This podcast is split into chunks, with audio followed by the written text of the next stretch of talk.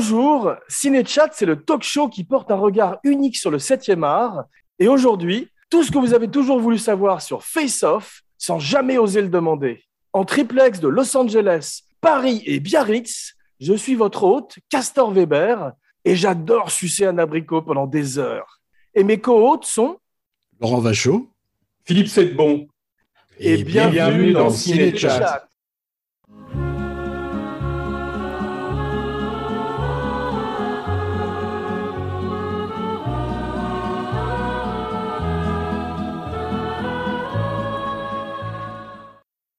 Il était une fois un terroriste déjanté et un flic torturé qui échangent leur visage.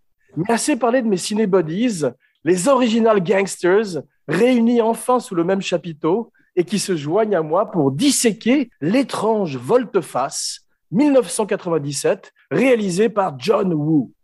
Et maintenant, I want to take his face off. What else is in the teachers of peaches? Like sex on the beaches. Uh, what? Huh? Right. Tout d'abord Philippe et ensuite Laurent, l'âge avant la beauté, comme on dit en Amérique. Votre première fois et comment vous aviez reçu le film à l'époque, Philippe? La première fois, moi, c'est la première fois John Woo, c'est le plus important, je crois. Mon premier John Woo, c'était à l'époque où tout le monde en parlait. Tu sais, euh, on allait acheter des, des DVD dans le 13e arrondissement, on ramenait ça comme, un- comme des trésors. Ah et personne ne connaissait. C'était le, le bon temps. On voyait des fusillades de folie et tout ça. Et après, euh, John Woo euh, nous a un petit peu trahi, je trouve, parce qu'il est allé aux États-Unis et il a fait euh, Chasse à l'homme avec euh, Jean-Claude Van Damme. dont on va Et parler. après, il a fait euh, un peu après Face Off. Et euh, mon premier Face Off, en fait, ça a été exactement la même réaction que j'ai eue en le revoyant pour, le, pour notre émission. C'est euh, un mélange de, de consternation, de- de- d'excitation, de, de rire. À l'image de la performance du grand Nicolas Cage. voilà. Et encore, oui, lui, ce qui est l'avantage de Nicolas Cage, tu veux, dans ce film, c'est qu'il fait paraître Travolta sobre. Et toi, Laurent, tu l'as vu en salle, non? Moi, je l'ai vu en salle. euh, alors, moi, je connaissais pas du tout euh, tellement John Woo. Euh, je me suis dit, j'avais dû voir le film avec Van Damme. C'était avant. hein. Avant, il avait Et, fait aussi Bro- Broken Arrow, tu sais, la flèche brisée, déjà avec Travolta qui faisait un peu le même genre de rôle. Mais moi, j'avais vu aucun film de Hong Kong de John Woo. Tu vois, j'ai d'abord vu des films américains. Et, et moi, c'était pas, ça avait, enfin, franchement, j'avais pas trop accroché et tout le monde euh, trouvait ça génial. Tu vois, Euh, je me souviens, euh, c'était, c'était la folie à l'époque. On se rend pas compte aujourd'hui à quel point tout le monde te disait que c'était le film qui allait révolutionner le cinéma d'action. euh, que Mais il y avait une hype énorme autour de John Woo, entre. Tarantino qui était fan et tout. Il y avait tout ce cinéma de Hong Kong qui était très proéminent avec Chow Yun-fat qui était fantastique. Moi, j'aime beaucoup quand même Bullet in the Head, À l'époque, euh, je l'avais pas vu ça. Donc, euh, Hard moi, en fait, ça, The Killer, qui sont quand même des films extrêmement stylisés et peut-être un petit peu démodés aujourd'hui, mais qui ont amené quand même une espèce de grammaire avec ces Mexican stand-off et ces ralentis qu'on a Mm. retrouvés pendant euh, 10-20 ans après dans le cinéma américain. C'est pour ça que je faisais le petit historique au début, tu vois, parce que je pense que tu pouvais apprécier complètement différemment Face Off si tu avais vu tous les shows Yun Fat avant, tu vois ce que je veux dire? Ouais, mais il y a une expression qui dit lost in translation, tu sais, perdu dans la translation, c'est qu'il a, Oui. John Woo a été un petit peu perdu comme certains euh, metteurs en scène parce qu'il maîtrisait assez mal la langue, Ah, il avait un traducteur sur le plateau, et on voit dans Face Off, il y a des moments où effectivement les acteurs sont complètement en improvisation et totalement en liberté parce que lui est concentré sur ses colombes, et pendant ce Mm. temps, euh, les autres font n'importe quoi, si tu veux. ouais. C'est pas faux. To treat me like a fool,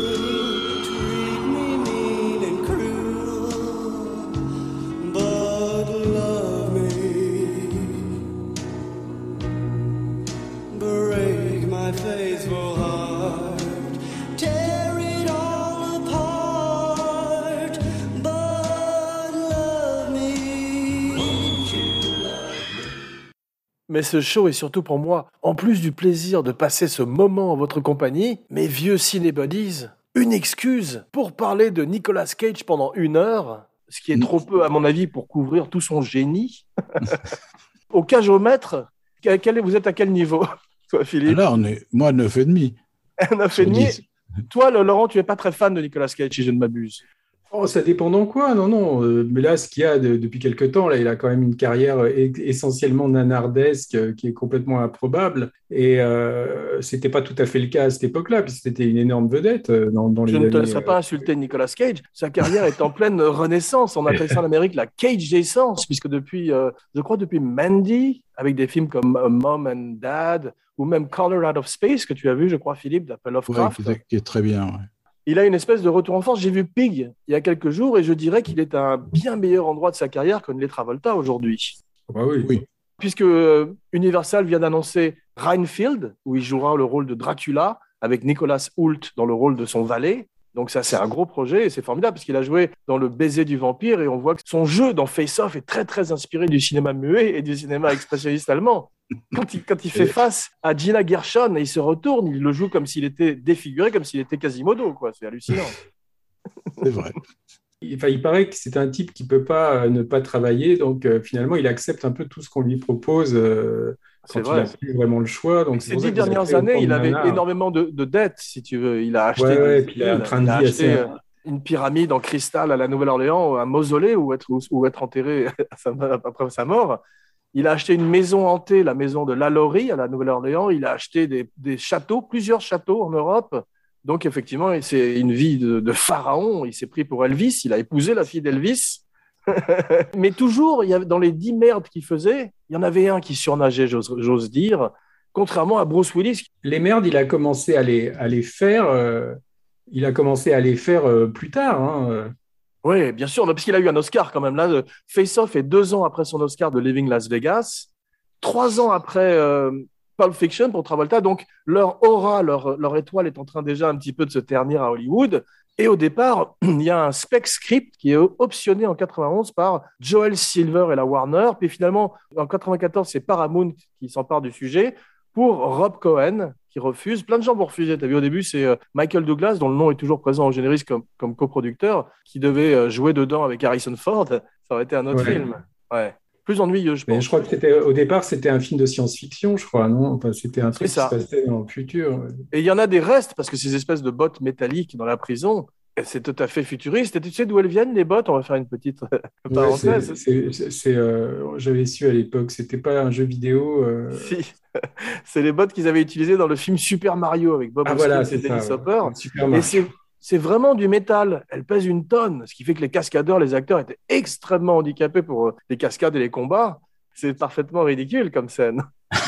Le script original se passait intégralement dans la prison et on sent effectivement qu'il y a des rajouts dans tous les sens, mais au départ c'était Schwarzenegger et Stallone dans une Oui, mais prison. Ils ont fait un film tous les deux. Ils ont fait Ouais, un film tous les deux, Schwarzenegger et Escape, ouais, Escape. Qui se Ouais, passe c'est dans ça. Escape Plan, c'est pas ça? Ouais. En anglais, ouais. Ouais. C'est- ça, qui, où ils sont plus vieux déjà, mais à l'époque, ça devait être ce film-là. Et finalement, ils ont changé d'avis. Et John Woo a été intéressé assez tôt par Travolta et par Cage. Mais à une époque, il y avait également, on a parlé de Bruce Willis et Alec Baldwin. Oula. Ça aurait été drôle. Et euh, Jean-Claude Van Damme et Steven Seagal. Peut-être mon, atta- mon, mon incarnation préférée, si ça avait pu être. Ils l'ont proposé à Brian De Palma avant de, avant de le proposer à John Woo. quoi. Ah ouais? Ouais, parce qu'à l'époque, euh, De Palma faisait un film avec Nicolas. euh, enfin, c'est Snake Eyes, c'était juste après, je crois. Enfin, c'était au même moment, disons, il lui avait proposé aussi, il n'avait pas accepté. De Palma, il m'a raconté qu'on lui, avait, on lui avait proposé à un moment de faire ça, et... parce que même Travolta, et Travolta, il avait tourné avec lui plusieurs fois, tu vois. Enfin, mais je sais pas, j'aurais pas vu du tout De Palma dans un truc comme ça. moi. Il y aurait peut-être eu moins de gunfight, je sais pas, il l'aurait pas fait pareil du tout. Surtout, le film frôle euh, la parodie, flirte Ah bah, avec le- la comédie. On ne sait pas très bien si c'est une comédie ou pas. Il y a des moments où on a l'impression qu'ils sont, comment dire en anglais, in on the joke, qui sont, font partie de la blague. Et d'autres moments, ils jouent, ça, ils jouent ça très, très sérieusement avec John Woo. C'est son église, ses ralentis et ses colombes qu'on a, qu'on a vu parodier euh, mille fois depuis.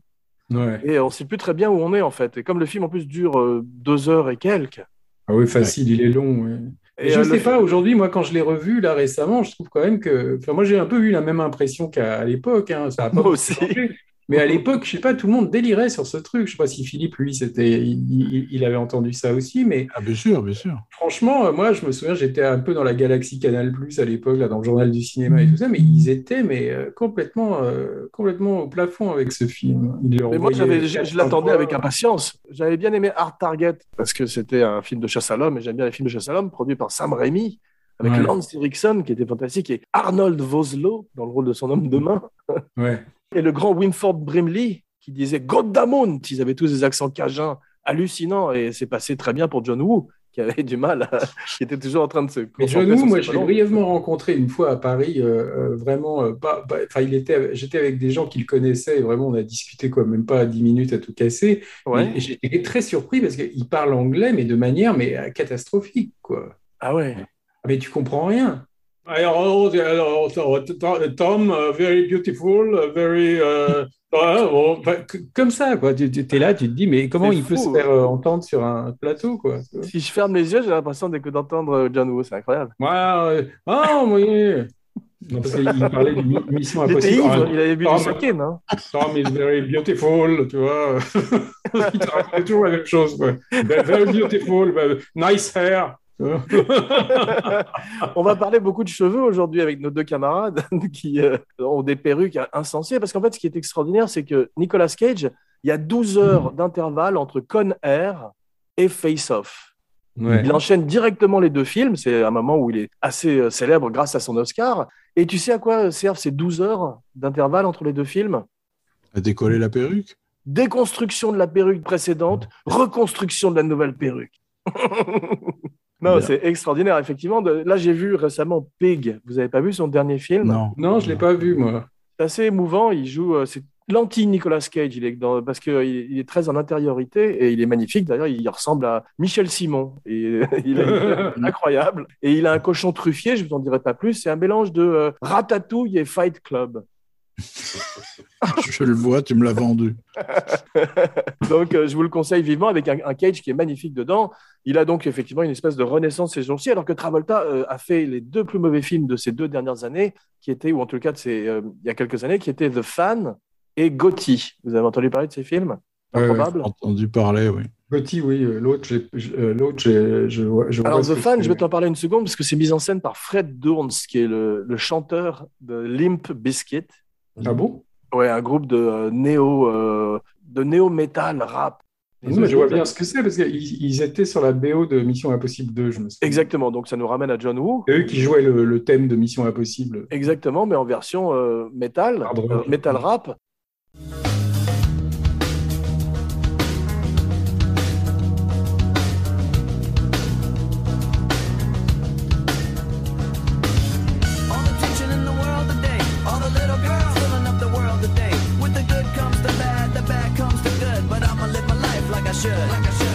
Et donc Fred Durst a fait un film, malheureusement, qui s'appelle The Fan, où Travolta, la première phrase de Travolta, il sort d'une salle de bain et il dit Excusez-moi, j'étais en train de chier.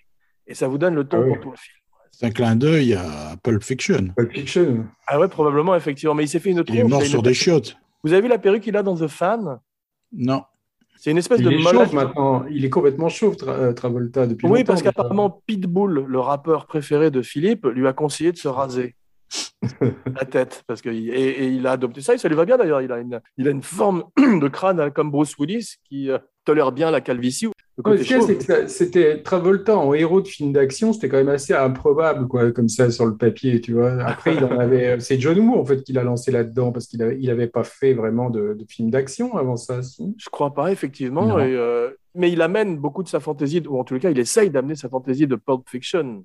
Parce que le film. Oui, oui. enfin, il- encore Nicolas Cage, il faisait les trucs de le The Rock et tout ça, mais, mais Travolta, j'ai pas le souvenir qu'avant John Woo, il ait fait des films d'action, quoi. Et ça, Non, c'est vrai. Bon, ce qui est amusant, c'est qu'effectivement, euh, ils s'imitent l'un l'autre un petit peu dans le film. Au bout d'un moment, on a l'impression qu'ils abandonnent ça et que tout le monde fait juste Nicolas Cage, c'est tout. Quoi. Ah oui, C'est oui. ça, exactement. Nicolas Cage, même le frère gaffe. de Cage fait du Cage. Tout le monde est tellement en liberté, puisque Wu ne dirige pas énormément Mais ses non, mais à, l'époque, tu avais des, t'avais des papiers dans les cahiers du cinéma qui te disaient que c'était une des plus grandes performances d'acteurs, tu vois.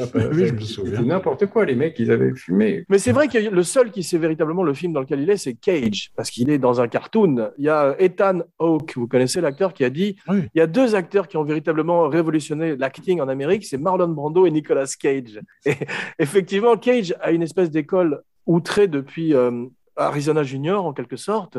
Il a un côté presque Andy Kaufman, qui fait que certains de ses rôles ont un côté presque performance art. Et il enfonce ce même clou. Euh, David Lynch, qui a tourné avec lui dans euh, Sailor et Lula, a dit qu'il était un jazzman, le grand jazzman du cinéma américain. Et c'est vrai qu'il a une espèce de folie, de fluidité, de musicien. je trouve, presque plus que d'acteur. Ouais. Grand fan de bande dessinée, son fils s'appelle Kal-El, comme le fils de Krypton, le nom de Comme- Superman. comme, euh, ouais. Il a failli être Superman d'ailleurs. Tu sais que Cage, c'est le nom d'un personnage de BD, Marvel. Bien sûr, Luke Cage, Luke Cage, ouais. Hero for Hire, un héros qu'on qu'on engage. S'il y a des gens qui savent peut-être pas que c'est le, que c'est le neveu de Francis Coppola, euh, Nicolas Cage. Il s'appelle Nicolas Coppola, normalement. C'est ça, il s'appelle Nicolas Kim Coppola et il a changé son nom pour qu'on ne croit pas qu'il ait fait appel au népotisme, mais on peut le voir effectivement dans les, premiers, dans, dans les films de, de Coppola au départ, comme euh, Rusty Rumblefish. James, Rusty James, Rusty James. Club. Tu sais qu'il est Mm. formidable dans Cotton Club. Ouais, je- je- mais euh, de toute façon, c'est un bon comédien. Dans Peggy Sue aussi, on le voit. euh, Ouais. Mais euh, ap- après, si tu veux, c'est qu'aujourd'hui, il est, il est, c'est un, un comédien qui est presque. euh, Enfin, ce, ce côté nanardesque là, lui a tellement collé à la peau que maintenant il, il est presque comique, alors que le pauvre, si tu veux, il est, il n'a pas forcément voulu ça. Mais c'est Mais je moi- pense qu'il est, euh, tu sais, il est devenu un mime, comme on dit sur l'Internet. M-E-M-E. C'est-à-dire qu'il est devenu maintenant une espèce de. de- il y a une- Internet culture qui se moque et il a compris ça parce que lui, il a très très bien compris de, de- sa présence et qui il était dans le cinéma et il fait des films, justement, un petit peu maintenant, toujours dans la même veine, un peu gonzo, comme on dit. Il y a un film que j'ai vu récemment qui s'appelait aussi Wally's Wonderland. Vous l'avez pas vu? Non. où il se bat contre des puppets dans une espèce de restaurant euh, pendant une nuit. Et donc, il est presque devenu un genre de cinéma à lui tout seul. Et c'est euh, c'est très, très, c'est assez drôle. Il est formidable. Moi, il a, j'ai vu un- il j'ai n'a pas un une seule truc- réplique. J'en ai vu un, moi, c'est- enfin, je n'ai pas vu en entier, hein, mais un, un truc avec Christophe Lambert, Chauve et Nicolas Cage, et, euh, Ghost Rider 2 ou je sais plus quoi, enfin, Ah un oui. machin, mais une zéderie euh, complètement improbable aussi. Il quoi. pissait du feu à un moment. C'est fait par les mecs qui ont fait Crank. C'est hallucinant. Quoi. Malheureusement, c'était un peu raté quand même. Mais Lambert tout chauve, tu vois, avec, euh, avec Nicolas Cage. Je me souviens qu'il a des tatouages et il, est, il, est, il a des tatouages sur son crâne. Enfin, c'est monstrueux. quoi. Ça me donne envie de le revoir. Et ce qu'il y a, c'est qu'à la base, Nicolas Cage, c'est quand même un meilleur acteur que Lambert, et finalement, il a fait un peu une même carrière après, parce qu'il il, euh, il- il est resté dans le nanar depuis. euh, des fois, il fait un film avec Schrader, tu vois, pour. euh, Oui, oui, ou avec euh, Werner Herzog. Ouais, ou Mm. Werner Herzog. Donc, euh, de temps en temps, il a, il a des sursauts comme ça, il peut encore. Mais, mais moi, j'avais discuté une fois avec une, une nana qui était patronne de studio, euh, comment elle s'appelait, Sherry Lansing, et elle me disait en fait qu'elle l'aimait beaucoup, mais elle disait qu'en fait, il, il a tellement peur de, de, de rien foutre qu'il accepte n'importe quoi.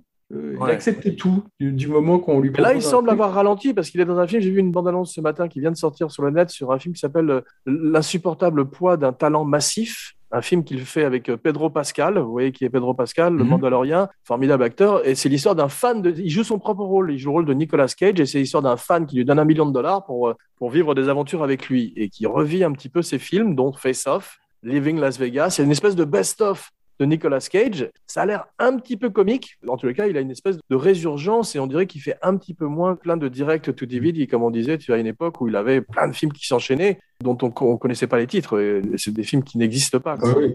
Je l'ai même vu bon, moi, récemment. Je l'ai vu dans Joe, où il est très bien.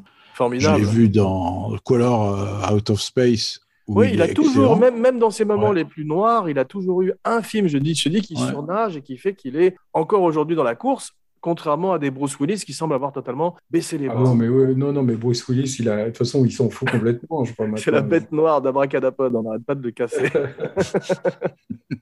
Ils sont Travolta et lui aujourd'hui quand même des films, des mecs qui font que des nanars, alors que là ils sont euh, dans un film hollywoodien extrêmement friqué, extrêmement avec un metteur en scène qui est très coté. C'est vrai, mais justement, Cage revient avec Dracula, qui sera un gros budget, avec la grande Aquafina. Il est annoncé aussi une, une suite directe de Face Off, de Volte-Face, avec Cage Bon. et Travolta qui reviendraient curieusement. Non. Ouais. Putain, ça va être quelque chose. Si, vous deviez caster aujourd'hui Face Off, qui, qui choisiriez-vous comme acteur? Fouf. Des acteurs américains? Ouais. Euh, Peut-être pas des stars déjà. Ouais. J'essaierai de trouver peut-être deux acteurs qui se ressemblent un peu, ouais. tu vois, qui ont déjà une vague ressemblance pour faire gober le, le postulat qui est quand même hallucinant, quoi. On va en parler beaucoup du postulat. Bardem et qui? Et l'autre, là, Jeffrey Dean Kagan, non, comment il s'appelait? Il y en a un Dean lui Morgan. Ah ouais, ils sont Dean jumeaux, Morgan. ouais. Ouais. Il a, il a un, un sosie quasiment, Bardem. Ah ouais, ouais. Moi, je- si je devais le refaire aujourd'hui, je le referais juste avec Nicolas Cage dans les deux rôles. Mais toi, tu es vraiment un fan. Hein, de- Et réalisé par Nicolas Cage. Exactement. I'd like to take his his face Ah. Mais parlons un peu de Face Off. Ils ont 10 ans de différence, les deux. Ils se ressemblent oui. pas du tout, effectivement. Ils sont censés avoir à peu près la même taille, mais euh, Mhm. c'est surtout, ils doivent avoir la même bite. Parce que, tu as vu, John Allen, John Allen ne se rend compte de rien. Et le corps, le corps, t'as vu la différence, les différences de corps hallucinants. Ils disent qu'on enlève les bourrelets, mais ça suffit pas. Ils ont pas du tout la même euh, complexion, la même, euh, même maniérisme. même- Et ils ont, t'as vu, ils ont une espèce de microchip, ils disent, dans la, dans la Oui. gorge qui est censé. Et, mais ils disent attention, surtout n'éternuez pas trop fort. Et après, ils se battent en s'envoyant des grands coups dans la gorge dans la prison. Je- je- Et tu, tu dis, ce pauvre microchip. Je sais. Mais ce qui est génial, c'est que ça sent l'idée de dernière minute. Tu sais, il y a quelqu'un qui a dû dire avant le tournage, mais c'est normal qu'il- qu'il- qu'on reconnaisse pas la voix. euh. Et le mec a dû dire, si, si, ben, on n'a qu'à dire qu'il a un machin là euh, dans la gorge. Ah ouais, très bon drôle. ça. C'est drôle ce que tu dis parce que j'ai écouté un podcast sur Face Off et tu sais ce qu'ont dit les scénaristes à propos du microchip? Ils ont dit que c'était un truc qu'ils avaient mis en, euh, temporaire dans le script et à travers toutes les moutures du script, ils n'arrivaient pas à trouver un autre truc et c'est resté à la fin, à la septième, dixième mouture, c'était toujours microchip alors que ça veut rien dire du tout. Rien. une microchip dans la gorge, le seul truc que tu vas avoir, c'est une infection, pas la voix de Travolta. Et dans Mission Impossible 2, ils ont pas un truc aussi pour euh, Si, quand, si. quand ils ont les masques là et Dans Mission Impossible 2, ils ont des masques, alors que dans ce film-là, on leur arrache le visage, comme dans un film de Georges Franju. T'as vu, c'est Mm. vraiment les yeux sans visage. Mais dans, dans le. Mission Impossible 2, il fait des allusions parce que la manière qu'ils ont d'arracher leur masque, t'as l'impression qu'on est déjà, on est encore dans ce film-là, tu vois. Quoi. Ouais, mais alors que Travolta accepte d'enlever son visage et de mettre celui de son ennemi pour infiltrer son camp, je comprends pourquoi Michael Douglas et tous ces acteurs précédents ont refusé, parce que c'est tellement improbable comme postulat de départ. C'est Tu sais que ça fait, ça fait penser à la série Mission Impossible. Tu te souviens, pour faire parler un mec, il construisait une fausse prison. Ouais. Tu te souviens pas? Entière avec le, le dehors, l'extérieur et tout. Mais ils l'ont repris ça dans le dernier, je crois. Ils ont repris ça dans le dernier où ils font croire au mec euh, avec pas. un faux CNN et tout qui balance des news et tout. Oui, oui, dans le dernier, oui, oui, on fait ça. ouais. C'est drôle. Alors Nicolas Cage et John Travolta passent deux semaines ensemble pour essayer de s'imiter l'un l'autre. Je les, imagine tous les deux. dû passer un mois, je pense.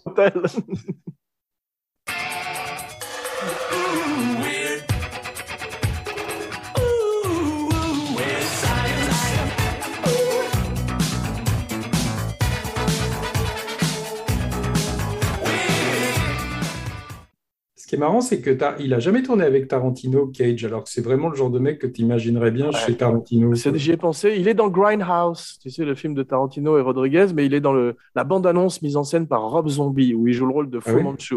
Ouais. À un moment, je me souviens que De Palma voulait faire avec lui euh, le, le prequel des Incorruptibles, qui s'appelait euh, Capone Rising. Moi, j'avais lu le scénar, Ah ouais. et c'était en fait, il devait jouer Al Capone jeune, tu vois, euh, Nicolas. Cage, qui est assez curieux, et c'était Colin Farrell, non, Gérard Butler qui devait faire euh, Sean Connery jeune. Gérard Butler. C'est bizarre. Vous n'avez pas vu sur YouTube une émission où Nicolas Cage, pour JQ, le magazine, déconstruit chacun de ses rôles. Ah bon? Et il parle à un moment de face-off, c'est très intéressant, et il dit Travolta est arrivé au montage, et il a vu le début du film qui a été tourné au début, où euh, Cage est habillé en prêtre et fait n'importe quoi, vous avez vu Ah oui. N'importe quoi. et, et Travolta a juste dit Ah, it's that kind of acting.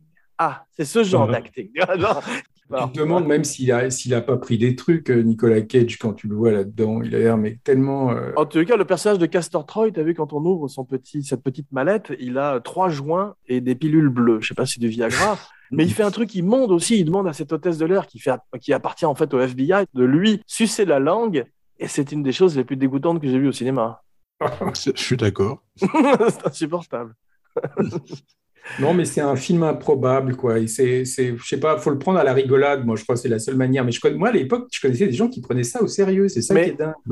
Est-ce que les propres créateurs ne le prennent pas à la rigolade? Parce que quand Travolta, qui est maintenant dans la peau de Nicolas Cage, est dans cette prison et qui surgit et qui se rend compte qu'il est sur une espèce de, de station euh, pétrolière au milieu de la mer, il plonge dans l'eau pour échapper à un hélicoptère et le plan suivant, il arrive dans un country club.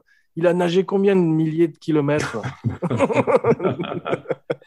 Il y a un Batman, là, le dernier, là, où quand il sort du, du puits, là, tu sais, le puits des âmes, ou je sais pas quoi. Il là, tu chiropracteur. vois arriver à New York, d'eau. t'as l'impression qu'il est arrivé à pied, quoi. Et en Ah, gros, c'est- c'est quand même Face Off, c'est quand même beaucoup moins marrant que la machine de, de, de François Dupéron d'après René Belletto, avec Depardieu et, et Didier Bourdon qui échangent de leur personnalité, tu vois. C'est le face-off français. Volte-fesse. Ah oui, c'est le face-off français. Ils n'arrachent pas les visages, mais tu as une machine qui transfère l'esprit de l'un dans le corps de l'autre, tu vois. C'est Brain Off.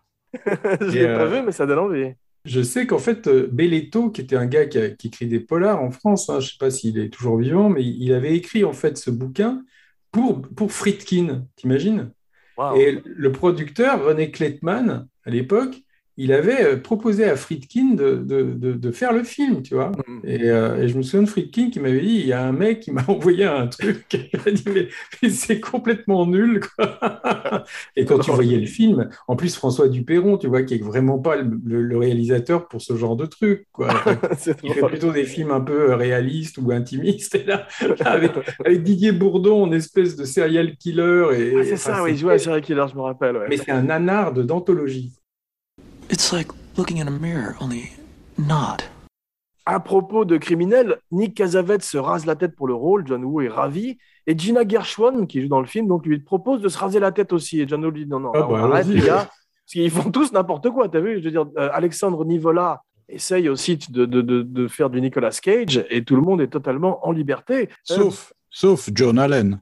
Ouais, John Allen qui est totalement perdu, là, pauvre John Allen. Et- mais par qui- contre, qui joue réaliste 100%. ouais, Ouais, et très ouais, elle miscast du aussi. tout, euh, dans le Ouais. même monde. C'est- Elle est très miscast, c'était un rôle pour... euh, Ah oui, oui. Euh, Rebecca de Mornay, l'actrice. je sais pas. Très gênant les côtés inc- d'inceste entre John Travolta et sa fille quand il est dans, quand Oui. Cage est dans la peau de Travolta. En plus, la fille c'est Dominique Swain qui jouait dans Lolita, donc c'est- tout ça est insupportable aussi. Le film commence par la mort d'un enfant, donc à partir de là, c'est difficile de, de faire mieux. Il, il- il pique très tôt le film, avec. Cage qui a une moustache, t'as vu, pour montrer que le temps est passé. Mais ceci dit, euh, tu dors, Laurent? Non, non.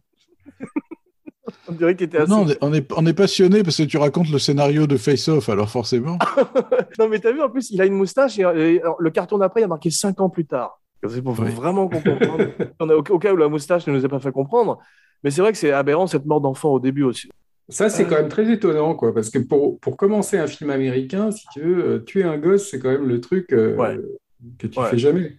Et pour faire accepter ça au studio, en fait, il a véritablement eu carte blanche. Le Final Cut, c'est son troisième film en Amérique. Et pour la première fois, comme les autres ont quand même rapporté de l'argent, pour la première fois, on, on le laisse en liberté, John Woo. Sur le plateau, Joel Schumacher, on visite à Nicolas Cage, justement encore un truc en rapport avec la bande dessinée, pour lui proposer le rôle de l'épouvantail, le Scarecrow, dans Batman Triomphant, un film qui ne verrait jamais le jour, qui, aurait été, qui était censé être euh, le troisième de la série, qu'il Ah aurait oui mis en scène. Ouais. Et ils ont même proposé un moment à Howard Stern, vous voyez qui c'est, le rôle de l'épouvantail Ouais, ouais. ce type de radio. Ouais. Vous avez déjà vu une bombe dont le compte à rebours dure une semaine? Non. C'est très Mais, cartoon. mais en fait, euh, Broken Arrow, c'était aussi ça, non? C'était pas aussi une bombe je sais pas, mais il faudrait qu'il y ait marqué TNT comme dans les Bip Bip le coyote. Parce que vu, avec la mèche, la boule avec la mèche. Et quand il arrive à piéger le frère en prison en lui faisant avouer que, ce- que la, la bombe est dans un centre à Los Angeles, t'as vu? Tout ça. C'est énorme. En plus, dans cette prison, tu as vu, il y a le Zodiac Killer qui joue un des gardes, le grand John Carroll Lynch dans tous Ouais, les. Ouais. Tu vois plein d'acteurs qu'on a après vus dans des séries de télé. Je crois qu'il y a même un mec qui est dans ce Desperate Housewives, là, comment celui qui joue Mike Delfino, tu sais, qui est le mari de Terry, Oui. le mec Terry Exactement. Hatcher. Il fait Ouais, un ouais. des Il y a Thomas Jane aussi. Il y a Ouais, Thomas tu sais, il y a Jane. Thomas Jane, qui est une sorte de Christophe Lambert euh, américain. C'est ça, c'est vrai, il lui ressemble vachement. Et il ressemble vachement. Il est même. Mais il y a plein de plus à Lambert euh, que Lambert lui-même. C'est vrai. Il faudrait faire Highlander avec euh, Thomas Jane. There can only be one. Mais il y, a- il y a plein de second rôles, effectivement, ce qui explique pourquoi le, budget du film était 4- 80 millions de dollars. Il en remporterait 254, donc c'est quand même un succès. Mais tu as des gens comme Margaret Cho, qui était une star à l'époque, qui est une, une amie de Tarantino, et, qui était, et dont la fille de John Woo était fan. Parce qu'en fait, John Woo, pour ce rôle tout à fait insignifiant, voulait au départ Chow Yun-fat pour l'amener avec lui à Hollywood. Mais Chow Yun-fat, heureusement pour lui, euh, comme on dit en Amérique, a évité une balle, dodge a bullet, the killer, a bullet in the head, parce qu'il avait des obligations contractuelles sur un autre film. Le Vénard. Mark Wahlberg refuse le rôle de Pollux, le du frère. En voilà un autre qui a évité une balle aussi. Ça s'appelle Castor et Pollux. Ça va le faire quand même. Mais c'est vrai, on sent que John Woo a du mal avec la langue parce qu'il y a des moments où il y a des trucs qui n'ont aucun sens dans le film. Dis, vraiment, il y comprend rien. Euh, Moi, je l'ai, vu parler en anglais. Même les Américains qui étaient là, ils comprenaient pas ce qu'il disait. Quoi. Donc, euh, quand il, quand il dirige un film, je sais pas, il doit y avoir des mecs qui, qui doivent traduire. Je sais pas, je sais pas comment il fait sinon. quoi. Léon, Sergio Leone, c'était pareil, tu sais, euh, sur ses ouais. films euh, Almeria et tout ça, il parlait, il pouvait pas diriger Eastwood et Boilac et tout ça euh, directement. Et Eastwood, Ouais. il, parlait, il parlait italien, je crois, non? Non, Un peu, non Enfin, peut-être. J'ai entendu Eastwood parler italien il n'y a pas longtemps, euh, enfin il n'y a pas longtemps, il y a une dizaine d'années. euh, Je crois que c'était pour euh, remettre un truc à Ennio Morricone et il avait l'air de parler italien plutôt pas mal. Quoi. En tout cas, euh, moi, j'avais lu qu'ils s'exprimaient pas du tout à l'époque. Enfin, ils- Ouais. ils n'arrivaient pas à communiquer, quoi. Il y a beaucoup d'acteurs du cinéma indépendant, ou en tout cas des films des frères Cohen, ou des films de Tarantino, par exemple, qui tout d'un coup font le saut dans les blockbusters. On retrouve dans Con Air, tu vois, pour Nicolas Cage qui vient des films indépendants, mais aussi Buscemi, tu as aussi Mhm. Ving Rhames, tu as Danny Trejo, tu as plein d'acteurs comme ça qui arrivent. Malkovich dans aussi. oui. tu as, le père, tu as oui. Presnell dans, dans Face Off qui joue le père, de- le beau-père de William Macy, qui le méprise dans Fargo. Ouais, ouais. Et il y a un autre acteur de Fargo. Bah, il y a bien sûr John Carroll Lynch qui jouait le mari de Marge dans Fargo. Donc Mm. tous ces acteurs font le saut entre le cinéma indépendant et Buscemi en est un des meilleurs exemples puisque euh, on le voit dans les films de Sandler, on le voit, je sais pas s'il est pas dans les Transformers parce que je sais que Michael Bay se sert aussi beaucoup des acteurs des, des frères Cohen dans ses films. Mm, mm. Ouais, parce qu'il y a- il y a Turturro, je crois, dans un Transformers. Ça Ah, c'est ça. Exactement, ouais, ouais, ouais. Enfin, les mecs, ça doit leur faire un, un- un chèque pour. euh, enfin, j'imagine que c'est un- des gars comme Turturro, si tu veux, ils, ils tournent un Transformers. Peut-être qu'après, ils font comme Cassavetes, tu vois, ils, tournent un film indépendant avec. Après. Tu sais quels sont les films que les, euh, les scénaristes du film citent comme inspiration à Face Off? Pas les yeux sans visage, non? Non, c'est White Heat, L'enfer est à lui, et Seconds, ce- tu sais, le film avec Rock Ah. Chef-d'œuvre, Ok. par- Deux meilleurs films que Face Off. Oui, on en est loin quand même. I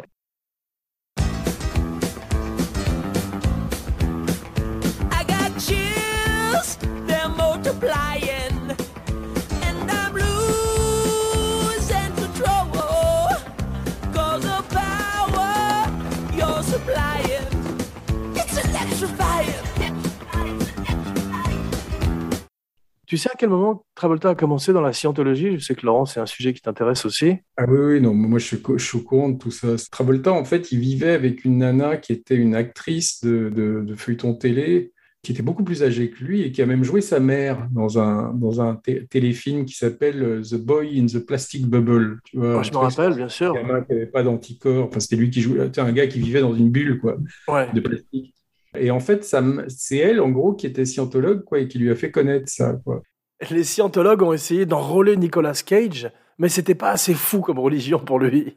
Et, Et, et euh, tu sais en quelle année donc il, il a, il ça, a embrassé ça doit être autour de 76, hein, euh, 76, 77. Et à l'époque, Robert De Niro était dedans aussi. 1975 sur The Devil's Reign. Voilà, Ce bah, film, 75, Ce film 76. avec Ernest Borgnine euh, qui avait une tête de bouc. Et la carrière de Travolta a commencé à décoller après, comme celle du personnage de l'acteur que jouait John Cassavetes dans Rosemary's Baby. De Niro était, était scientologue à un moment aussi. De Niro avant? Ah oui, oui, à la, à la même époque, ils y étaient ensemble, Travolta et, et, et de, et De Niro. Et donc, on voit souvent dans les films de Travolta d'autres scientologues, et dans Face Off, il y en a un autre. Tu sais lequel c'est? Giovanni Ribisi, non? C'est pas ça? Non, il n'est pas dans Face Off, Giovanni Ribisi. Non, l'autre, là, celui qui joue, euh, Cast- euh, celui qui, qui fait euh, Castor Pollux, ou Ca- le frère, comment il s'appelle? Non, Alexandre Nivola, il n'est pas Ah dans oui, c'est pas lui? Non, c'est un type qui s'appelle Danny Masterson et qui joue le jeune adolescent qui essaie de violer la fille de Travolta dans la voiture et qui se fait rouer de coups par Ah. Travolta. Ouais, lui est un type qui vient de That 70s Show, une série télé où il y avait trois, quatre scientologues dans la série télé. Ah ouais. Laura Pepone, lui, etc. C'était un nid. We got a nest. On devrait avoir une rubrique où on spot les scientologues dans les films et les séries de télé. Travolta, avec la scientologie, de toute façon, ça n'a jamais été euh, comme Tom Cruise. Hein. Il n'a jamais vraiment été l'ambassadeur euh, comme, euh, comme Cruise, qui est carrément le numéro 2, je crois. J'ai lu à, à l'occasion de la recherche pour cette émission qu'il il chercherait à sortir ces jours-ci de la scientologie. Alors, je sais pas si c'est des trucs de tabloïd. Ça fait très longtemps qu'il veut sortir. Mais on dit ça de, de, de Cruz aussi régulièrement, effectivement. Comme Travolta, il, il- il aime les mecs aussi, si tu veux. Ils ont des, ils ont des dossiers, tu vois. Quoi. C'est ce qu'on il- dit aussi, mais maintenant c'est tellement presque de no- notoriété publique, en les cas pour Travolta, qui s'est fait attraper plusieurs fois avec Ah, des Comme masseurs. Travolta, maintenant, il a plus tellement une carrière de, de leading man, tu vois. Je pense que c'est moins grave, mais je pense pas qu'il soit, euh, qu'il décide de, de, de, de parler et de, se, de sortir Moi, il y a un truc que je me demande aussi, c'est en parlant de mensonge, c'est le moment où Cage fera un rôle sans perruque. Ça, je pense qu'il aura un deuxième Ah. Oscar. Je pense. Il a eu les pires de l'histoire du cinéma, Nicolas Cage. Tu te souviens Ah. quand il avait les perruques derrière l'oreille, quasiment? Je me souviens, il avait des tempes immenses. Incroyable. Non, effectivement, C'était il- effroyable, ces perruques. Ça, je crois que c'était dans Next, où il pouvait prédire l'avenir. Travolta, à mon avis, il a des perruques aussi. hein, euh, Oui. Ah, Bien sûr, mais non, Travolta, attends, attends Travolta, j'ai fait une étude là-dessus parce que ça m'intéresse. Il a, il a une chambre réfrigérée avec 150 perruques dans sa maison. Ouais. Ouais, probablement dans ses maisons. Ouais, parce qu'il a également un aéroport, t'as vu, il est Ah oui, oui, a- pilote. Ça rend service, hein, quand même. Ouais, mais à, la, aéroport. à la mort de sa femme, euh, assez récemment, malheureusement, c'est là que les gens ont dit qu'il euh, qu'il était question qu'il quitte la scientologie, parce que la scientologie l'avait énormément aidé au moment de la mort de son fils, malheureusement, Jet. Moi, j'avais entendu le contraire. hein. J'avais entendu qu'il avait voulu se barrer au moment de la mort de son fils, parce que je crois que les scientologues, c'est un peu comme les témoins de Jéhovah. Le gosse, je sais plus ce qu'il avait. Il était quoi? Il était autiste, non? Ou il avait, Oui, c'est ça, ouais. Il y avait un traitement médical, en fait, contre lequel la, la scientologie euh, Ah, c'est possible. ouais. qu'en euh, tous les cas, les, les derniers gossips sur le fait qu'il quitte la scien- scientologie, c'est parce qu'il a vendu récemment sa maison en Floride, près du euh, centre du QG de la scientologie. Mais en même temps, voilà, en même temps, c'est euh, là où il habitait avec sa femme Kelly Preston. Donc peut-être que c'est trop de souvenirs aussi et qu'il a envie de changer de maison simplement. Ouais. Sais pas. Et Cage a vendu ses châteaux, ses maisons. Il est en train de, de streamline et de, vivre une vie. euh, Le problème de ces mecs, si tu veux, c'est qu'après, ils ont tous un train de vie, euh, enfin, comme pour continuer à mener un train de vie de, pharaon, euh, bah, Ouais. tu es obligé d'avoir de l'argent. euh, Donc, il- je ne sais pas, il fait 15 films nuls par, par an pour, pour peut-être continuer à. Je pense qu'effectivement, ils sont pris dans une espèce de cercle comme ça, dans- qui est infernal et qui ne peut pas s'arrêter. Il y a, en parlant de trucs euh, infernaux dans le film, c'est un truc qui est insupportable, c'est quand c'est ces gens qui se font des cascades de doigts sur le visage. Tu as vu Hum, Il y en a une vingtaine dans le film. C'est un truc, à mon avis, c'est un truc que, que Travolta fait aux gens vraiment dans la vie. Peut-être moins maintenant en, en temps de Covid, mais à l'époque, c'est un truc qu'il devait faire. Mais Travolta, moi, je, je- je connaissais des gens qui l'avaient rencontré euh, socialement et il paraît qu'il prend la, il prend la main des gens, tu vois, pour les, enfin, pas pour leur lire, lire les lignes de la main, mais Ouais. en gros, pour leur transmettre des fluides, tu vois. Je l'ai rencontré, Travolta. Il, a- il était venu sur le tournage d'un film de mon père, je sais plus lequel, pour rendre visite à Depardieu. Ouais. où ils étaient très très copains à l'époque, ils étaient, ils étaient très en forme, c'était une star extraordinaire. Mais tu le vois, tu les vois tous les deux sur la femme d'à côté, je crois, le, le Truffaut. Tu vois, ils sont à Grenoble. Et Ah tu bon? vois Travolta et Depardieu se baladant dans les rues de Grenoble, tu vois. euh, Dans le film? Du- non, tu, des photos de, de tournage où tu vois. Ah bon le- Je croyais qu'il y avait une scène où il était avec Travolta dans le film. non, non, de la femme d'à côté de Truffaut, tu vois, Travolta était venu sur le, sur le tournage, quoi. Ok, d'accord. Et à un moment, il était question que Travolta joue dans un, rôle, dans un film de Truffaut aussi, c'est ça qui était assez dingue. Euh, parce qu'on te raconte que Travolta a quand même eu une liaison avec Catherine Deneuve, tu vois, dans le côté, euh, dans, dans les gossips. euh, ce qui est- Il y a une belle photo d'ailleurs de Truffaut, Deneuve, Depardieu et, et Travolta. On racontait que Deneuve devait jouer dans American Gigolo à l'époque où, où, où, euh, où Travolta devait jouer, euh, mais il, bon, il paraît qu'en fait c'est pas vrai. Mais ils ont eu un, ils ont eu un projet tous les deux ensemble. Et à un moment, il était question que, il paraît que Truffaut aimait beaucoup Travolta. Euh, c'est assez curieux quand même. Ouais. Mm. C'est vrai que Depardieu est la voix française de Travolta dans Blowout. C'est pas forcément ce qu'il y a de, de mieux. c'est vrai, c'est- quand c'est trop reconnaissable, c'est gênant, comme Ah, Trintignant pour les dans c'est pas possible. Quand- Oh, oh là là Tu vois Travolta commencer Oh, mais ok, je vais le faire ton son seul. C'est quand même un peu ringard, tu vois. Tu fais bien Depardieu dans Blowout. Oh. Comme dans souvent les films de Michael Bay, tout est à base d'essence, tout explose, t'as vu? Ouais, dès que tu effleures une voiture, boum. Il y a, y pas de, en plus, il n'y a pas de numérique. Vu, tout est fait avec des vrais cascadeurs. C'est très spectaculaire. Alors, on les reconnaît beaucoup, on les reconnaît beaucoup, les cascadeurs. ah ouais, parce que le Dans- face-off Face Off. numérique, tu sais, on leur retire leur visage numéri- numériquement pour leur mettre le Mm. visage, et c'est pas très bien fait, ça. Non. Et en plus, à la fin, après deux heures de film, ils nous balancent une poursuite en bateau. Peut-être la forme la plus insupportable de poursuite pour moi. Ouais. Je me rappelle déjà dans les James Bond, dans Bombs et Drosy, Ouais. il y avait une poursuite insupportable à la fin en bateau. Et euh, c'est John Woo qui l'a demandé parce qu'il trouvait que son film, et c'est des reshoots, il trouvait que son film n'avait pas assez d'action. Mais ça, c'était pas utile d'avoir une poursuite en bateau à la fin, aussi spectaculaire soit-elle, parce que les cascadeurs ont véritablement mis leur vie en danger. Et tu as vu, il y a des explosions dans tous les sens. Je trouve que ces scènes vain. d'action, à lui, elles sont vraiment, elles ont vieilli maintenant. Parce que je sais pas si c'est parce Ouais. que tout le monde les a euh, imités, tu vois, mais le côté euh, on se menace euh, avec les flingues, euh, Ouais. les stuff là. comme- Absolument. Et cette scène où ils, se ils tirent tous les deux dans un miroir alors qu'ils sont, ils font un mètre sur le côté et il suffirait de c'est tous les ralentis, les machins avec les colombes, enfin, c'est devenu. Tout ça a euh, bien vieilli et en plus tous les Missions Impossibles, tous les John Wick remplacé euh, avec une esthétique et une grammaire beaucoup plus spectaculaire, qui se sert beaucoup du sang numérique, mais qui est aussi euh, des chorégraphies de cascadeurs euh, mais c'était incroyables. une époque où tout ce qui était asiatique était vraiment à la mode parce qu'on on te disait qu'ils avaient amené quelque chose dans le, dans le cinéma d'action et c'est vrai en plus. hein, tu peux Ouais. Mais moi, j'ai jamais été très- personnellement très fan, tu vois. Il y, a- il y a des mecs comme, je sais pas, Christophe Gans, tu vois, des, des gars qui connaissaient les- tous les films de Hong Kong par cœur. Moi, j'ai jamais vraiment été dans ce. ce Moi, j'aime bien. Je suis pas un spécialiste, mais j'aime bien ce que j'ai vu. Et toi, Philippe? Moi, j'ai adoré ça. C'est-à-dire, euh, Ouais. euh, tu sais, les, euh, hard- comment il s'appelait? Hardboiled, euh, Ouais. The Killer. Les, ce qu'on a- les films de, on appelle ça les films de gun fou. Voilà, exactement, de Better Tomorrow et tout ça. Il y a Ouais. une époque où c'est vrai que c'était stupéfiant, mais c'est aussi, il y avait un côté, tu sais, un peu snob parce que personne les connaissait à l'époque. Comme je te Ouais. dis, on allait les, les chourer dans des petits Ah magasins. non, mais les mecs, ils allaient dans les, les boutiques de Laserdisc, tu vois, s'échanger des, des trucs avec des pressages de Hong Kong. Enfin, moi, Ouais, j'avais L'Album à Paris, euh, ils étaient très branchés là-dessus et, tu, euh, et ils, étaient, c'était vraiment un truc qui tournait autour des Laserdisc, beaucoup. hein. Hmm. Ouais. Il y a une, Ouais. il y a une Ça va scène que j'adore dans, dans Face Off, c'est peut-être ma préférée, c'est le moment où. euh, D'abord, tu as Margaret Cho, vu, qui dit Il y a une autre possibilité. C'est euh, pour- avant de lui présenter le postulat du visage qu'on va lui enlever. Et au moment où, où Cage se réveille, euh, où Travolta se réveille dans la peau de Cage, il se tourne vers chacun d'entre eux et il leur dit Fuck you, fuck you, fuck you. Ça, c'est de l'impro de Cage, c'est évident. C'est une scène de grande comédie, ça. Mais c'est vrai que le film, tout d'un coup, s'arrête quand on, on passe à un autre film, quand on passe dans la prison. Tu sais, c'était comme dans Double Team avec Jean-Claude Van Damme, où on était dans la moment, où tu étais dans la colonie et tu avais un petit coup du prisonnier tout d'un coup pendant une demi-heure. Bah, c'est un peu ça aussi. Et c'est vrai que tu as vu, son frère est soupçonneux de lui dès le début, comme s'il savait tout de suite que c'était pas lui et qu'il avait un autre visage. Tu vois ce que je veux dire? C'est le seul à avoir lu le scénar. Ouais, le frère a lu le scénar. T'as l'impression d'un film Van Damme fait avec un budget énorme, tu vois, et des stars de, de premier plan, mais ça pourrait être un peu comme Time Cop ou des trucs comme ça, tu vois. qui- Exactement. Mais Van Damme a fait. Le Timecom, c'est un bon Van Damme. hein. Il, y a, il y a des bons Van Damme comme il y a des bons Seagal, attention. Comme euh, en particulier Under Siege et Under Siege 2. Mm. T'as vu, non? Ah, Seagal, il est quand même tellement nul que c'est dur de trouver un. Moi, il me faisait penser par moments. c'est- Vous vous rappelez d'un comédien français qui s'appelait Nicolas Silberg? Oui, oui, c'est Ouais, vrai. que Seagal, moi, il m'a toujours fait penser un peu à Nicolas Silberg. Et tu, et tu sais à qui il ressemble quand il a des, la barbe Il ressemble à Bud Spencer, maigre.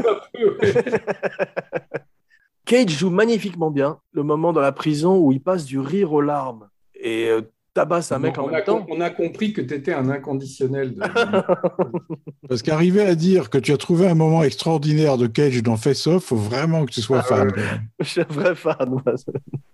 Je sais pas, il a une de cheveux, on dirait un, moine, un peu le moinillon. Tu pourrais le voir dans le nom de la rose, tu vois, quand il est avec son espèce de, de coupe. Là, tu t'attends avant la rupture. quoi. Il a une coiffure incroyable euh, qui rappelle un peu celle qu'il a dans le premier Ghost Rider où il arrive sur sa moto pour la première fois il a une petite coiffure avec une petite frange et c'est magnifique le travail de, de, ces, de perruquiers à qui je rends aujourd'hui hommage. Et euh, pourquoi, j'ai une question à vous poser de scénario, vous êtes tous les deux scénaristes et pas des moindres, pourquoi est-ce que euh, il garde le visage de Travolta dans un aquarium allumé juste à côté de Nicolas Cage? Bah, pour qu'il puisse l'embarquer. c'est vrai, mais c'est complètement aberrant. Ça m'a rappelé dans Aliens quand euh, Newt et Ripley étaient dans une chambre et dans la chambre juste à côté, il y avait les facehuggers, tu sais, dans des Ouais. aquariums aussi. Et genre, qui montaient la Alors, garde. tu dors à côté de la chambre où il y a les facehuggers, quoi. C'est un truc normal. Il y a les toilettes à droite, là il y a la chambre avec les facehuggers, là et voilà, là il y a pas Mais ça va bien avec Aliens, vous te rappelez dans, quand même dans un qu'on aime bien qui est Alien Covenant, t'avais Oui. euh, t'avais Fassbender qui était euh, l'androïde le plus louche, le plus chelou du monde qui disait à, William à Billy Crudup "Viens, mets ta tête dans dans l'œuf, viens, Ah viens, oui, oui, regarde, regarde, c'est rien, c'est cool." J'aime bien Covenant. hein. Moi, j'aime bien quand même Covenant. Ah, mais j'aime Prometheus et Covenant avec leurs erreurs aussi. Voilà, voilà euh, le prochain ciné chat si vous le voulez bien. C'est dans lequel que Ah Fassbender non. se roule un patin à lui-même? C'est dans Covenant. Ah, c'est dans Covenant. ouais. Il joue du Oui, oui. flutio d'abord, il joue du pipeau et ensuite euh, il s'embrasse lui-même. Mais il est fantastique ceci dit, hein, Fassbender dans, le- dans les deux films. J'aime il joue beaucoup euh, Moi, j'adore les deux. C'est plus proche de Blade Runner que d'Alien, finalement, puisque c'est l'histoire d'un d'un androïde, tu vois. Absolument, mais je crois que c'est ce qui a intéressé euh, effectivement Ridley Scott. Allez, les- la plupart des gens trouvent que c'est des nanars épouvantables, euh, que ce soit Prometheus ou Covenant. C'est bizarre. hein. Moi, je suis une fois de plus plutôt de ton avis et j'aime beaucoup. extasie sur les, les Star Wars euh, récents et ils trouvent que ça, a-. Enfin bon, là pour l'instant, on est sur Face Off. Tout- toute la prison est peuplée de véritables euh, prisonniers. John Woo, pour la véracité, alors que c'est un film qui est complètement euh, pas du tout crédible, a demandé à ce qu'il y ait tout d'un coup des vrais convicts. On ne sait pas pourquoi. Surtout quand même, il est, il est, il fait pas un cinéma réaliste du tout. Exactement, ça n'amène rien. C'est pas euh, Runaway Train, tu vois. Mm. Premier rôle de Danny En même temps, est-ce que c'est pas des trucs que les mecs racontent pour se faire un genre? Parce qu'on on n'est pas allé voir, hein, on leur a pas demandé leur. Je sais pas, moi je pense que c'est tout à fait possible, parce que ça, ça paraît tout d'un coup être une exigence de metteur en scène qui est un peu à côté de la plaque. Mais euh, tu as vu le plan pour s'évader de la prison, à quel point il est foireux. Il vole une cigarette, ensuite il le montre à tout le monde qu'il a une cigarette, ensuite il faut quand même qu'il obtienne du feu, et ensuite il brûle simplement la main d'un des euh, gardes, et, il- enlève ses, ses menottes. Pendant que l'autre qui s'est fait euh, électrochoquer revient à lui et l'aide en rouant de coups tous les autres gardes. Et donc, il fallait que beaucoup de pièces de puzzle se mettent en place pour faire ce plan-là. hein. C'est qu'il y en a là-dedans. hein. Mais ça avait été un énorme succès, je crois, non? Oui, oui. Bah oui, puisque je te dis euh, 250 millions de dollars. Non, mais même en France aussi, non? Euh, J'ai pas les chiffres du box-office français, mais effectivement, je me rappelle que ça avait marché par tout le monde et qu'il avait réussi, entre guillemets, son coup de magie avec ce film. Mais ce que tu disais tout à l'heure, Laurence, et moi je m'en souviens très bien, tout le monde adorait. Ah, Mais tout le monde. Tout le monde. Moi, j'ai pas été dupe dès la première fois, mais il y a un truc qui est drôle, c'est que Joe Allen se fait baiser pendant une semaine par Nicolas Cage, qui a le visage de Travolta, en fait, c'est ça? C'est ça. Ouais, c'est pour ça qu'elle est bouleversée après, euh, quand elle l'apprend. Dans la machine, il y a ça aussi, mais avec- entre Depardieu et Didier Bourdon. femme, je sais plus, je crois que c'est Nathalie Baye, je crois, qui fait la femme. Qui... C'est possible, ouais. C'est la Joanne Allen française. Mais à un moment, vous avez vu à la fin, John Woo fait des infidélités aux colombes et il y a des mouettes. Savez C'est un signe qu'il a évolué. Non, mais c'est un gars qui est très naïf, tu vois. Enfin, Tu qui- sais que qui- si tu devais faire une parodie, il faudrait qu'il y ait tout d'un coup des mouettes, des autruches, toutes sortes d'oiseaux. Ils l'ont pas fait, ça, les mecs, là, comment Hot Shots ou des machins comme ça. Il n'y a pas des parodies de, de Je John me rappelle d'une précisément de John Wood parodie qui était dans le- la suite de 21st Jump Street où tu avais Ouais. Channing, Ta- Channing Tatum et euh, John Hill qui sortaient d'une voiture en smoking au ralenti et il y avait un lâcher de colombe qui sortait de la limousine en même temps. Et tu te souviens pas, il y avait eu un film avec Clive Owen, dont j'ai oublié le titre, où il y a toutes les fusillades étaient des pastiches de John Woo, mais c'était Ah bien tellement sûr. exagéré que c'était vraiment du pastiche. Il quoi. mangeait une carotte et ça s'appelait Oui, exact. Ouais. Exact. Avec euh, Monica Bellucci et Paul Giamatti dans le rôle du Ah oui, oui. Exactement. Et te souviens, il, il- glissait sur le dos comme ça pendant 20 mètres peut-être, en tirant avec deux flingues et une carotte dans la bouche. Mais c'est déjà de l'au- de l'auto-parodie dans Face Off, parce que tu as vu, tous ces gens sautent en l'air avec deux flingues dans les mains oui. alors que c'est- c'est très, difficile de- de- de- d'arriver à atteindre sa cible en sautant en l'air, tu as vu quand même. Et, et à la fin, tu as vu, ça défouraille dans tous les sens, tout le monde tire très très mal, en particulier, tu as vu dans la scène où Oui. ils, in- ils investissent l'antre du méchant euh, Nick t'as Gina, vu? Gina Gershon qui a l'air d'être dans Scarface, tu sais, qui a un Mais t'as vu de... Je crois que John Wood déteste les enfants parce qu'il en tue un au début. Ensuite, il martyrise le petit enfant de Gina Gershon où il se fait tirer dessus à la mitrailleuse par des SWAT teams pendant une demi-heure. Et à la fin, euh, Lolita, Dominic Swain, se fait tirer aussi dessus par la mitrailleuse dans l'église. T'as vu? Heureusement, ils tirent très mal tous. Mais John Woo, il a quelque chose contre les enfants, je pense. C'est à, creuser, ça. Ce qui est drôle dans ces fusillades à la John Woo, c'est que les mecs, ils tirent mal pendant 12 minutes. Ah Il n'y a pas un qui atteint son but, ni les bons ni les méchants. Et puis d'un seul coup, ils se mettent à tirer bien. le plus drôle, c'est que tout le monde a son ralenti brutal parce que dans l'église, au moment où ça défouraille dans tous les sens, John Allen attrape une chaise et la brise sur un des mecs en faisant Ah comme ça au ralenti. et, et Nicolas Cage fait un saut périlleux pour rien avant de tirer. Ah, ça m'a frappé aussi. Et à un moment, il se sert des colombes de John Woo comme d'une arme. Il les jette au visage de Travolta comme du sable, comme une poignée de sable. Il lui jette une poignée de colombes au visage. Magicien. Il aurait dû avoir un chapeau de forme. Il y avait un truc comme ça dans Hot Shots. Tu te souviens quand il prend une mouette et il s'en sert de Oui, oui, flèches il me semble que dans Hot Shot, ils, se sont... ils ont fait le coup des colombes à un moment. C'est très possible, effectivement. J'adore Hot Shot, en particulier le deuxième. Oui, ils sont très Shot drôles. par deux. Par Voilà, deux. part 2, où euh, Charlie Sheen s'était fait le corps de Stallone, tu te rappelles Enfin, enfin, coup de stéroïde, c'était hallucinant. Lloyd Bridges était hallucinant dans les deux films. c'est vrai. Alors, Non, mais tout le passage là de la baston chez Nick Cassavetes avec Gina Gershon et tout, mais c'est épouvantable, ça dure deux heures. Enfin, c'est, c'est... Oui. Nick Cassavetes, à l'époque, il- maintenant, il a été remplacé par Danny Houston. C'est un fils de metteur en scène qui jouait des méchants. Ouais. euh, vu, il, et il a tourné avec Travolta dans She's the Lovely, je crois. C'est là où ils s'étaient rencontrés. Ouais. C'est probablement Travolta qui l'a amené sur le film. Mais il n'a pas grand-chose à faire, effectivement. Sauf d'embrasser sa sœur. T'as vu, c'est un peu incestueux aussi. À un moment, il embrasse Gina Gershon et c'est très gênant. On se demande à quoi pense John Woo. Alors, Gina euh, Gershon, elle avait fait quoi? Elle avait fait Bound, c'est ça, non? À Ouais. ouais, c'est ça. Et puis euh, Showgirls, qu'on couvrirait peut-être un jour dans Cinéflop. C'était la rivale de, de. Showgirls, aujourd'hui, je te dis, euh, c'est très réhabilité. Il y a tout euh, un courant critique qui trouve que c'est un très grand film. C'est vrai, mais euh, tout finit par être euh, réhabilité. Mais t'as vu, il y a plus de morts dans- que dans Rambo 2, t'as vu? À la fin, c'est Mm. incroyable le nombre de cascadeurs qui meurent. C'est impressionnant. Et le final est très homo-érotique, avec ce harpon phallique qui finit dans le ventre de Travolta. D'ailleurs, Nicolas Cage considérait le film comme une histoire d'amour entre les deux hommes. You know, I can uh, eat a peach for hours. Bien, mes cinébuddies, lâchons les colombes et braquons nos micros les uns sur les autres en un ultime Mexican standoff. Un dernier mot sur Face Off, Philippe? Écoute, non. je, je suis, je suis quoi? Laurent, tu es speechless, tu es sans voix. Laurent, Je l'ai revu là pour le podcast et, et franchement, c'est dingue parce que j'ai pas changé d'habitude. Quand tu revois des films, des fois, tu peux te dire, tiens, finalement, j'ai été un peu dur. Ou... Et, franchement, ça m'a ennuyé. euh, je, je- je- Mais je pense qu'il y a encore quand même des gens qui soutiennent ce genre de, ce- de film. Non, il est, il est quand même encore à ses côtés. Il y a que nous qui pensons que c'est un peu un nanar. en fait, si tu veux, je, je l'ai, euh, moi, je l'ai un peu plus apprécié cette fois-ci, bien sûr, pour Nicolas Cage. C'est un film qui est beaucoup trop long, mais qui est quand même divertissant et euh, qui a une telle folie par moment grâce à Cage, justement, qui, flirte avec la comédie et l'autoparodie, que je trouve assez distrayant. Mais Cage, il a, il a toujours fait ça. Enfin, je me souviens d'un film qui s'appelait euh, Embrasse-moi vampire ou un truc comme ça, où il fait des grimaces pas possibles, tu vois. Ouais, je crois que c'est le film où il a commencé effectivement à, à- partir de plus en plus loin il y a longtemps, hein, c'était dans les années 80, non Ou 80, Ouais, ouais, fin mais 80. je- je- je me demande- c'est après quand même euh, Arizona Junior où il s'était inspiré des Ouais. cartoons et de fameusement il s'était inspiré de Woody Woodpecker. Je me souviens, euh, c'était un truc de vampire euh, parodique, ou- enfin pas vraiment parodique, enfin un peu. Ça s'appelle Vamp- Vampire's Kiss avec Jennifer Beals. C'est Et, pas euh, là où il bouffait un cafard? Si, exactement. Et il torturait sa secrétaire pendant tout le film qui était jouée par Maria Conchita, je sais, tu sais la femme Alonso.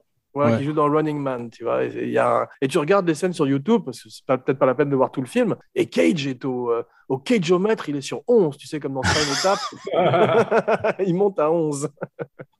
N'oubliez pas de liker, de partager, de commenter partout où on écoute des podcasts sur iTunes, Stitcher, SoundCloud, plus une bonne critique et 5 étoiles sur iTunes. Et les vidéos, les fantastiques vidéos de Romain Lenoff sur YouTube. Souscrivez à la chaîne Abracadapod. On se retrouve bientôt pour une surprise.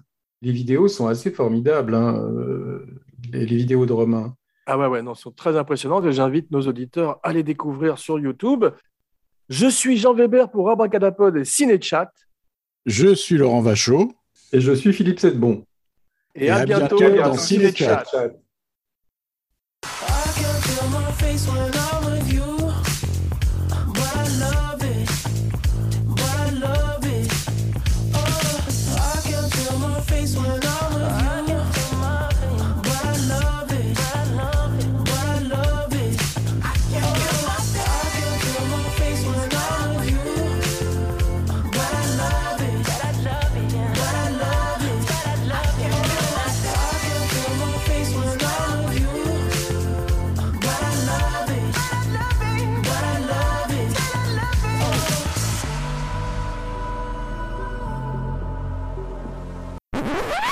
Voilà. Et ensuite, il faut qu'on dise, et c'est ça le plus dur de l'émission, il faut qu'on dise tous les trois, après que j'ai fait 1, 2, 3 à l'unisson, il faut qu'on dise et bienvenue dans Cinéchat.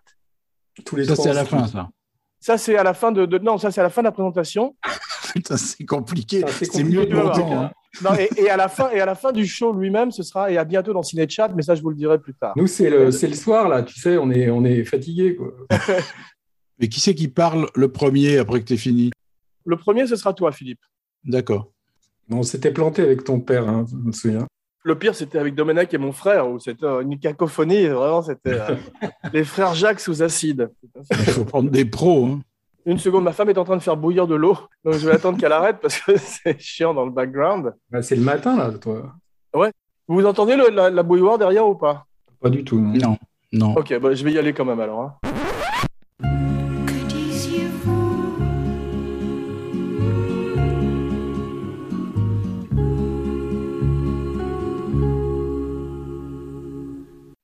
bienvenue dans CinéChat.